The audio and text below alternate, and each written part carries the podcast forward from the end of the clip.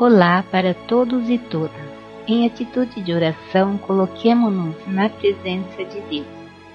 Apresentemos ao Senhor, Deus, as intenções pelas quais queremos rezar neste dia.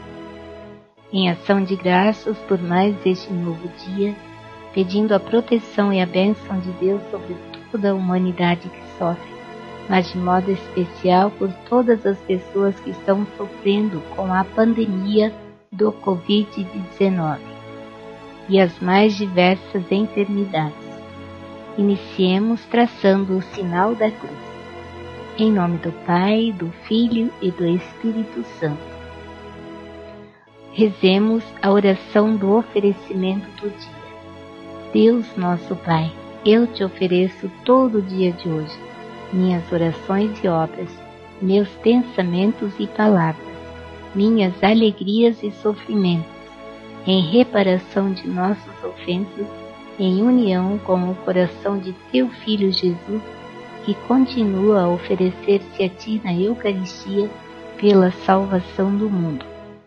Que o Espírito Santo que guiou a Jesus seja meu guia e meu amparo neste dia, para que eu possa ser testemunho do teu amor com Maria, Mãe de Jesus e da Igreja, rezo especialmente pelas intenções do Santo Padre para este mês.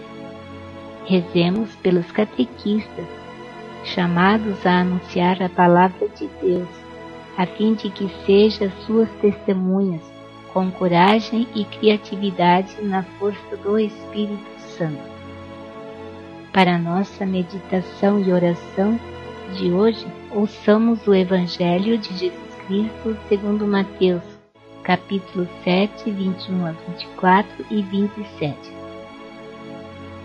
Nem todo aquele que me diz Senhor, Senhor entrará no reino dos céus, mas só aquele que põe em prática a vontade de meu Pai que está no céu.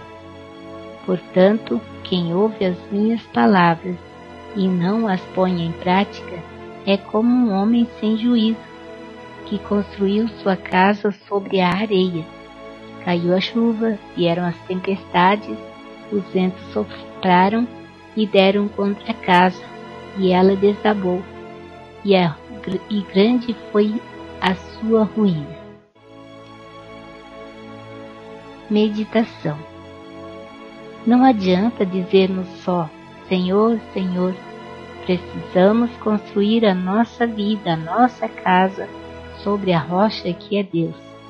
Quem vive conforme a vontade de Deus tem vida firme, segura, e as tempestades, os ventos e os terremotos da vida não o abalarão. Sagrado coração de Jesus, confio e espero em vós. Bem-aventurada Clélia Merlone, rogai por nós concluamos este nosso momento de oração. Em nome do Pai, do Filho e do Espírito Santo. Amém. Tenhamos todos e todas um abençoado dia. Louvado seja Cristo, para sempre seja louvado.